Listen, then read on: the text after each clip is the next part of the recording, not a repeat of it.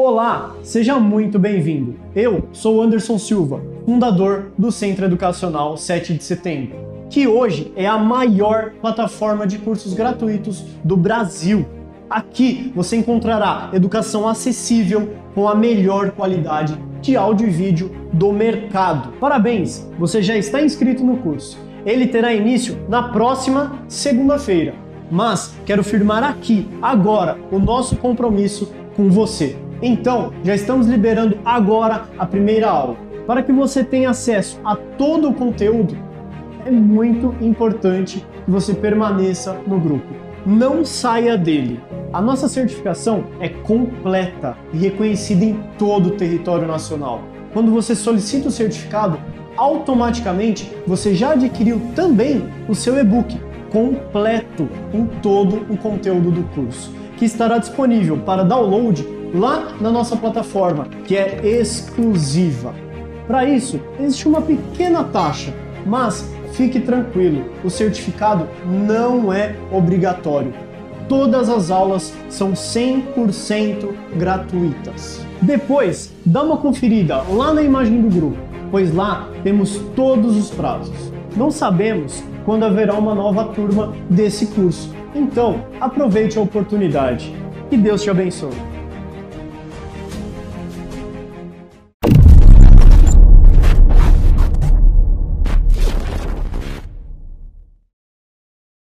Olá, pessoal, sejam bem-vindos a mais um curso do SES Atividades Lúdicas. Espero que vocês gostem e participem bem aí do curso, né? O nosso objetivo, né, nesse curso aí é demonstrar para vocês as atividades lúdicas e recreativas durante o processo de ensino e aprendizagem, né, no desenvolvimento aí das crianças. Então, nós vamos é, iniciar aqui com a seguinte pergunta: O que você entende por ludicidade? Tá? Então vamos lá, vamos conceituar o que, que é a ludicidade. A ludicidade é um termo de origem da palavra latina ludus, né, que significa jogo, brincar. E na educação, nós usamos aí o conceito de lúdico para referir a jogos, a brincadeiras, né, e qualquer outro exercício que trabalhe essa parte da imaginação, né, da fantasia da criança. Então, na educação, o conceito do lúdico vem disso, vem da referência de jogos e qualquer tipo de jogos, né? Então, qualquer jogo. E jogo vem de regras. Então, o que tem regra é um jogo, ok? A ludicidade ela faz parte já da educação, né? ela é um instrumento e é potente nesse, nesse, nesse processo aí de ensino e aprendizagem, né? E em qualquer nível de formação, independente se a criança é um lá do nível de creche, né, que é de bebê, o nível de EMEI, que é um pouquinho maior, o nível fundamental 1, fundamental 2, ensino médio, e até o EJA para adulto. Então, de qualquer nível da educação se utiliza da ludicidade como instrumento aí para ensino e aprendizagem.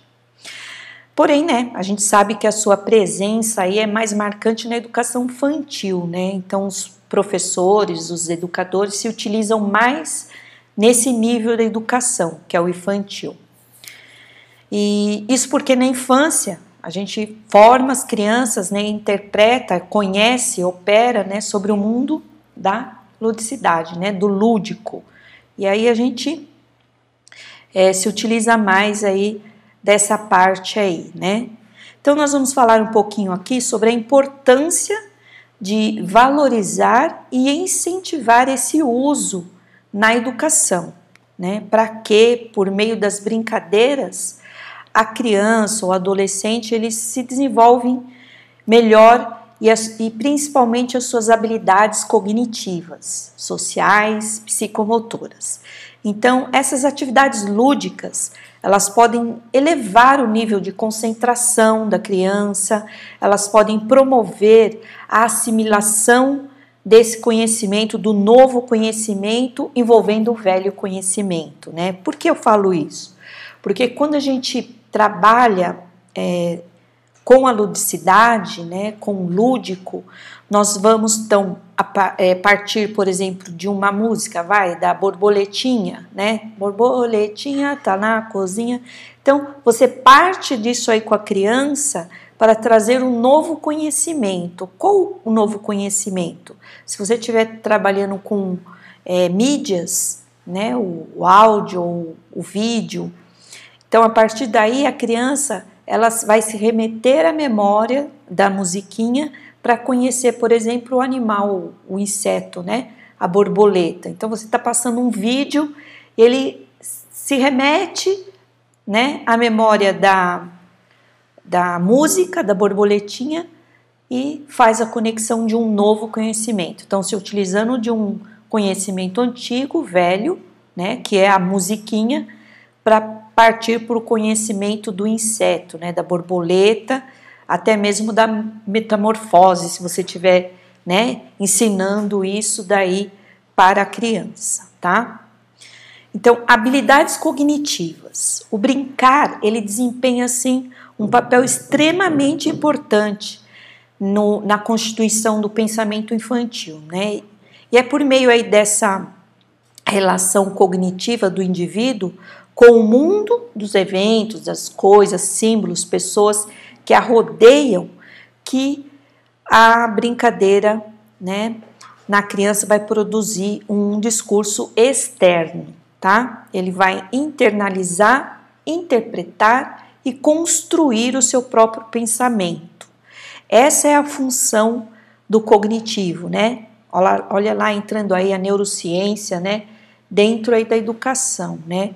É as funções cerebrais dentro dessa habilidade cognitiva, tá? E aí essa acaba sendo o quê? Uma linguagem infantil, né? Então, vamos trazer um pouquinho aí de um autor, o Vygotsky né, de 84. Ele atribui o quê? Ele atribuiu a importância do papel para o desenvolvimento cognitivo à medida que sistematiza a experiência e colabora com a organização dos processos em andamento. Vamos traduzir um pouquinho o que, que Vygotsky está dizendo aqui. Ele está dizendo o quê? Que o desenvolvimento da criança, da parte das habilidades cognitivas, ela começa a partir de que você sistematiza. O que, que é sistematizar?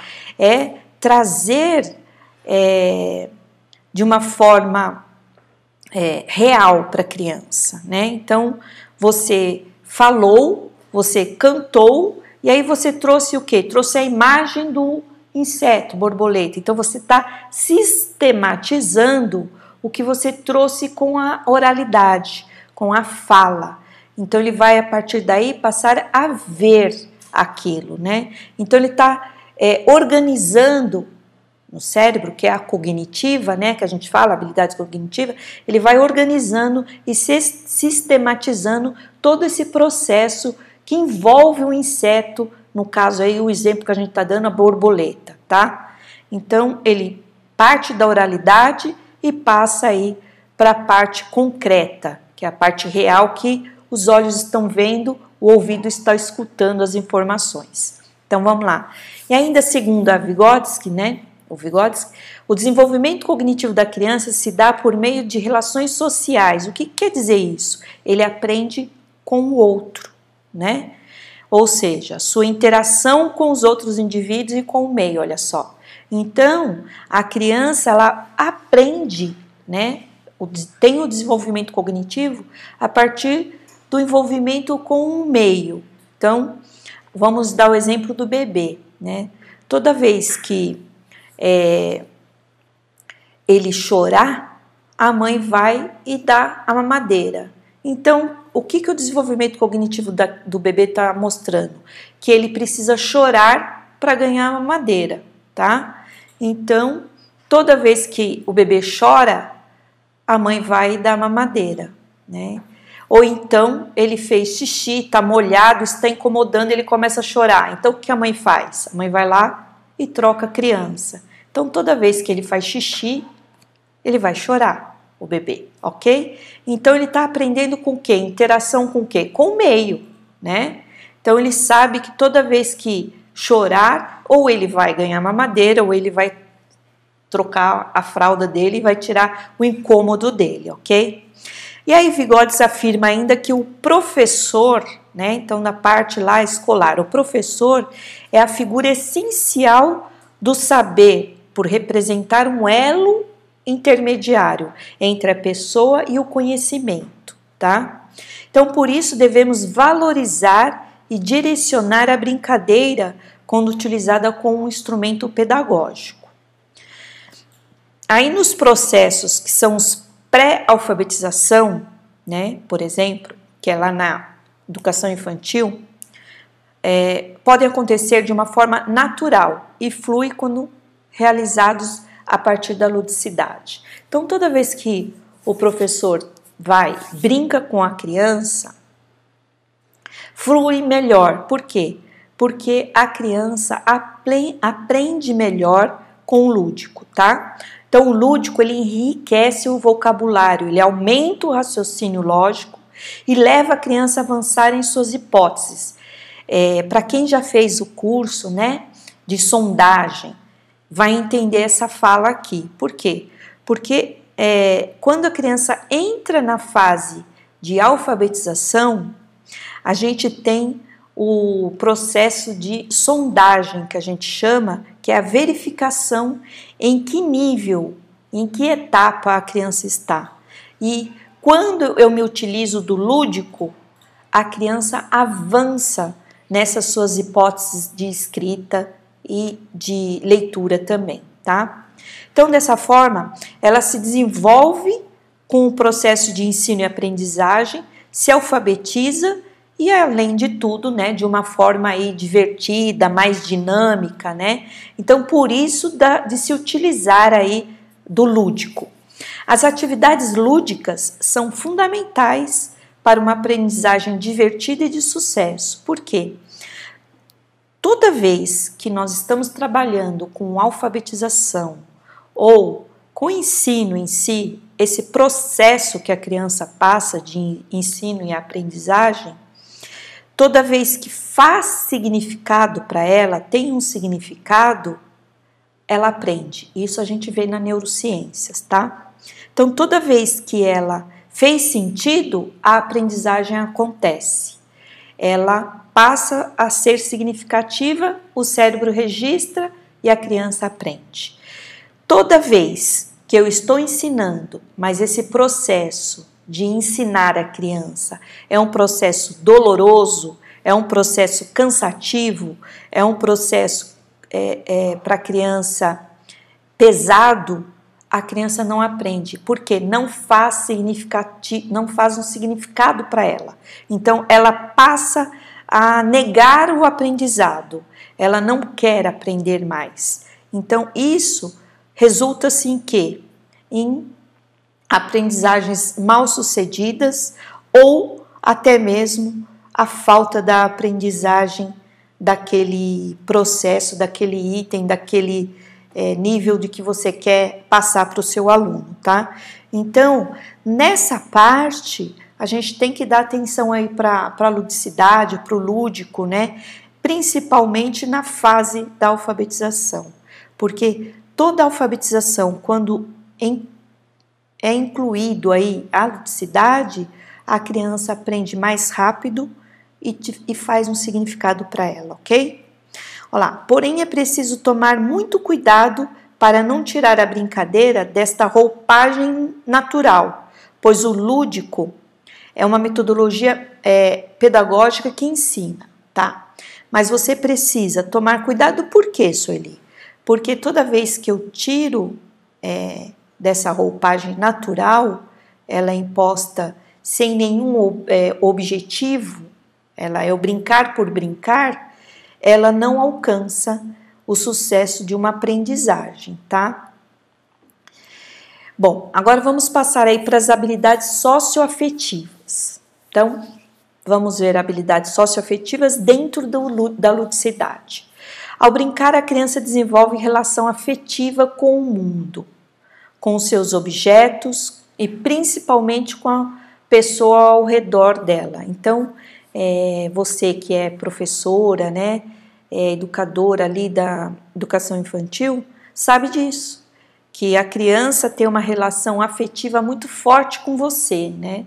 Por quê? Porque é você que está ali desenvolvendo essas habilidades dela.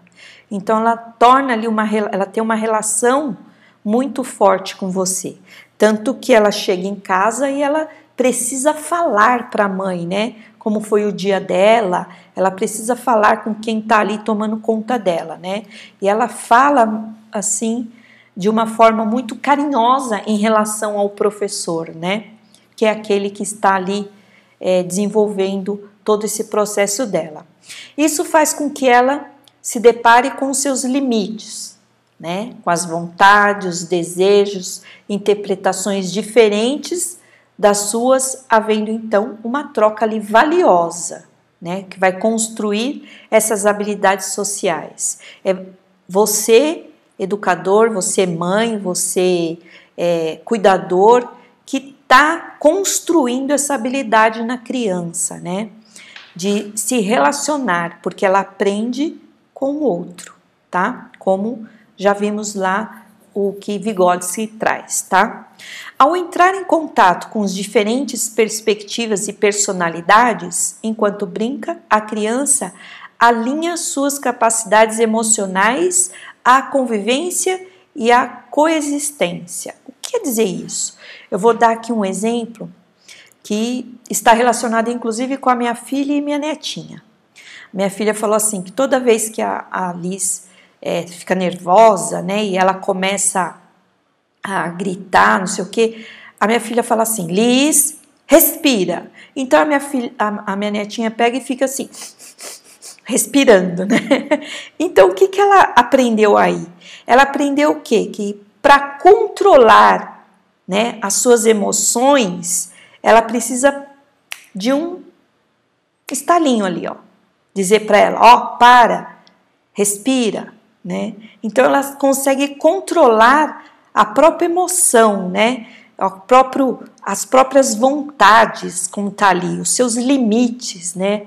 Os seus desejos. Então, ela precisou que a mãe falasse para ela, Liz, né? Chamou sua atenção, respira. Então, ela já sabe que ela tem que fazer esse movimento para respirar. Então ela é pequenininha, tem um aninho e ela já sabe disso, né? Então toda vez que faz lá sua mãe quer sua vontade, impor sua vontade, a mãe dá chama sua atenção.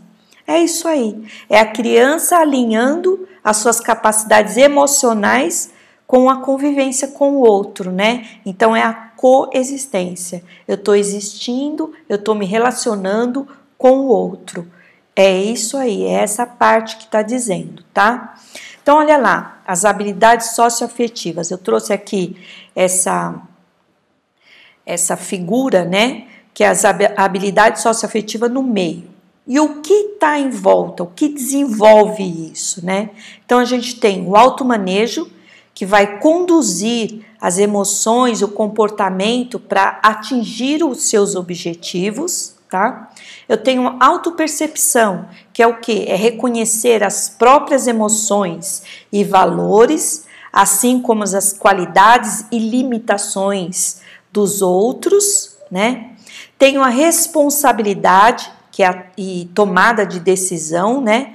Fazer escolhas éticas, construtivas sobre o próprio comportamento e depois o do outro, tá? A habilidade de relacionar, o que, que é isso? É formar relacionamentos sócios positivos, trabalhar em grupo, resolver conflitos e de uma forma eficaz. E a percepção social, o que, que é isso? É mostrar compreensão e empatia aos outros. Então, olha aí, são um, dois, três, quatro, cinco, cinco níveis que abrange habilidades socioafetivas: o automanejo, autopercepção, responsabilidade e tomada de decisão, habilidade de relações, né, de relacionar-se, e percepção so social, que é mostrar a, a compreensão, a empatia aos outros. Então, é, com esses cinco níveis aí, eu estou desenvolvendo a habilidade socioafetiva. E trabalhar os conceitos de cooperação, coletividade, o trabalho em grupo, né, por meio aí das brincadeiras com a turma, se torna e até mesmo né, em casa, tal, com a família, né, desenvolve o quê? Desenvolve as noções do respeito, da igualdade com o outro, dos valores, que são extremamente importantes para a convivência em sociedade. Né? Então, é a partir dessa habilidade socioafetiva que nós vamos desenvolver na criança a capacidade de se relacionar com o outro, né? de conviver com o outro e saber quando as suas próprias vontades elas vão ter limite, né? para eu não, não infringir, não avançar na vontade do outro também. Então, peraí, é, e isso é desenvolvido, é aprendido, tá? E quando eu me utilizo aí das brincadeiras, do lúdico, isso vem naturalmente, eu consigo desenvolver naturalmente com a criança. Bom, aí aqui eu vou trazer um pouquinho mais então da habilidade psicomotoras, né? Então vamos entender um pouquinho sobre a habilidade psicomotoras. E aí, sabendo desses efeitos de alienadores, de uso excessivo das tecnologias, né? Que muitos pais, muitas famílias, né, não colocam um limite para a utilização destas é, tecnologias, né? A gente vê o que? Que todo o aluno, toda criança, todo o estudante agora tem um celular, né? Por é, né, insignificante que seja ali a tecnologia, mas ele tem, ele tem consigo ali as tecnologias, ele usa muito o celular para jogar. Então, o uso excessivo causa alienação. Então, eu preciso ter é, o controle dessas tecnologias para ter um desenvolvimento dessa habilidade psicomotora controlada, né? Para ter é, essa habilidade bem desenvolvida. E a gente sabe que isso, esse uso excessivo, né, que causa alienação, ele afeta a habilidade social da criança. Né? Então, todo aquele trabalho que você teve para desenvolver aquelas habilidades, voltando aqui um pouquinho, né, ó, essas habilidades socioafetivas, né, todos esses cinco itens que você vem desenvolvendo, se você não ter o controle dentro dessa dessa tecnologia aí, né, que hoje a gente vive nesse mundo, né? Então, eu preciso ter a educação dos meus filhos, dos meus alunos bem pautada, né, com as regras para a utilização disso. Isso acaba afetando a outra habilidade social, que é o desenvolvimento psicomotor da criança. Olá, vai limitar os estímulos que ela recebe de uma fonte inorgânica, artificial de conteúdos, né? Então, é, vai limitar o quê? É aquele estímulo que ela recebe do professor, da família, né? Por quê? Porque o excesso da tecnologia vai atrapalhar esse desenvolvimento psicomotor dela, tá? Isso, olha lá, não faz o tipo de recurso algo a ser completamente descartado. O que é isso, Eli? Nós vamos falar aqui no decorrer do curso sobre os jogos digitais, os jogos online, né? E então não, eu não posso descartar a tecnologia, eu não posso falar para a criança ou para o aluno, não, não vai fazer parte é, do mundo tecnológico. Por quê? Porque ele também traz benefícios ele não traz só malefícios, tá? Então, é, é o que? É o controle, é a rotina para se utilizar. É isso que a gente precisa é, melhorar e respaldar, tá? Olha lá. Ele, por certo, também tem o espaço dele. O que? Esse é, mundo da tecnologia. Porém, o correr, o pular, o dançar, o escalar, né, o conhecer o mundo através dos instintos, né, dos sentidos, fazem com que a criança explore melhor o seu próprio corpo, tá? Então nós estamos falando das habilidades psicomotoras, que é isso aí, tá? Eu preciso desenvolver toda essa ação na criança, né? A criança precisa aprender a correr, a pular, a dançar, escalar, porque é através desse sentido que ela conhece o mundo. Então, é a partir daí que eu preciso explorar, é a partir daí que eu estou usando também o lúdico, tá? Então, olha lá, isso atrelado à ludicidade traz habilidade como o que? A autoconfiança, a autoestima, a superação, e ela elimina aí, né, toda essa relação que ela tem aí com o mundo externo e as e essas partes, né, de voltando aqui um pouquinho, e essa parte de é, estar só, por exemplo, dentro de casa, em frente ao computador, jogando e sem nenhum outro desenvolvimento aí procurando essa, toda essa parte aí, tá? Toda criança que é, não há um limite dessa parte tecnológica, ela não tem a autoconfiança desenvolvida e sua autoestima muito baixa. Então, é o cuidado que a gente precisa ter aí é, para esse desenvolvimento, tá? E aí, na escola, né, quando chega lá na escola, o professor vem e propõe essas brincadeiras com a criança. Então, é, quando eu sei que meu aluno tem dentro de casa é, muito forte isso das tecnologias, eu preciso desenvolver melhor a ludicidade nele na escola. A escola ela tem que ser um ambiente onde desenvolve isso, tá? Então as brincadeiras, olha lá, de corda, pega-pega, os circuitos que a gente se utiliza muito de circuitos na educação fundamental 1, né? As gincanas, o esporte dentro lá da educação física, a dança, são atividades o quê? Que devem ser frequentes. Então, ela não pode ser é, uma vez, como diz o ditado, uma vez na vida, uma vez na morte, né? A gente precisa ter uma frequência dessas atividades com a criança, com o adolescente ou até mesmo adulto, tá? Pois além de trazer esses benefícios individuais que é lá desenvolvendo habilidade psicomotoras, ela também faz que o cotidiano seja mais dinâmico e atrativo, tanto para a criança quanto para os professores, tá? Então, o processo né, de aprendizagem ele passa a ser mais leve quando se utiliza das brincadeiras e da ludicidade. A ludicidade como uma metodologia, ela significa o quê? Respeitar a interpretação da criança sobre o mundo, sobre o lugar em que ela ocupa nele, tá? E é por meio aí do lúdico, né, que a criança, que a criatividade, a curiosidade e o desejo de saber mais que acontece de uma maneira natural.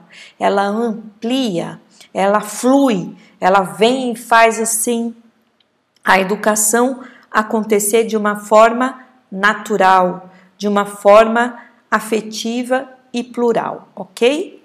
Então, é, a ludicidade é importante. Olha lá, eu trago aqui um item importante para vocês. Quando a gente fala de ludicidade e aprendizagem significativa. Então, ludicidade versus aprendizagem significativa. A aprendizagem significativa é aquele do processo que se dá entre a composição antecipada de conteúdos estudados e depois absorvidos e que influenciam de uma maneira é, de recebimento do conteúdo novo, tá? Que nada mais é do que eu estou dizendo aqui, que é aquele exemplo que eu dei da musiquinha da borboletinha com a imagem, com o conteúdo que você precisa passar sobre os, os insetos, né? Então você traz a borboleta, né?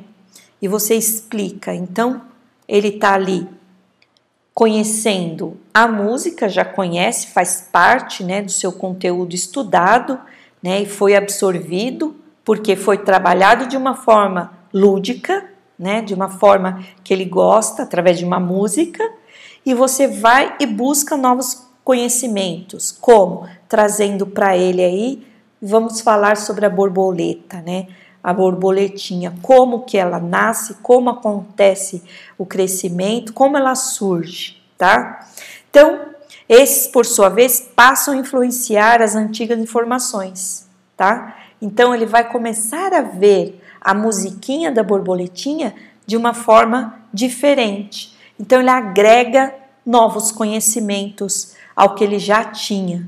Né? Então, torna a aprendizagem cognitiva, ou seja, há uma interação do conteúdo aprendido na estrutura mental ordenada, ok? O que aconteceu? Fez significado, para a criança. Então, ela mentalmente ordena e fez, é, faz sentido, ela aprende, ok? Há no processo de interação cujo resultado modifica tanto nova informação e que passa então a ter significado. É o que eu disse. Passa a ter significado para a criança. Ela conhece e esse conhecimento já existe ali dentro, né? Ela passou por aquela fase, então tá ali dentro da sua parte cognitiva ali guardadinho e faz é, significado para ela dentro da sua estrutura cognitiva e tem êxito na aprendizagem. Então, o que eu quis trazer aí, né, hoje, nessa parte, para a gente falar um pouquinho sobre a ludicidade para vocês, foi isso aí, tá? Muito importante essa parte aqui, tá? Que a gente fala sobre a estrutura cerebral e como faz parte do cognitivo da criança, né? A ludicidade e a aprendizagem significativa. Importantíssimo a gente saber disso e se utilizar disso. E toda a atividade lúdica que você trazer, ela tem que ter é, dentro né, desse processo de aprendizagem um significado, um objetivo que você quer atingir e não brincar pelo brincar tá? Então, aqui estão as referências bibliográficas para vocês, para vocês é, saberem e buscarem também, tá? É, outras informações que queiram, tá? Então, aqui eu deixo meu muito obrigado para vocês, espero que vocês possam acompanhar e tirar as dúvidas. Não esqueçam de me seguir lá no no Instagram, tá? É, vocação, é, pedagogia por vocação, tá? E podem mandar dúvidas, perguntas, que eu estarei respondendo lá para vocês, ok?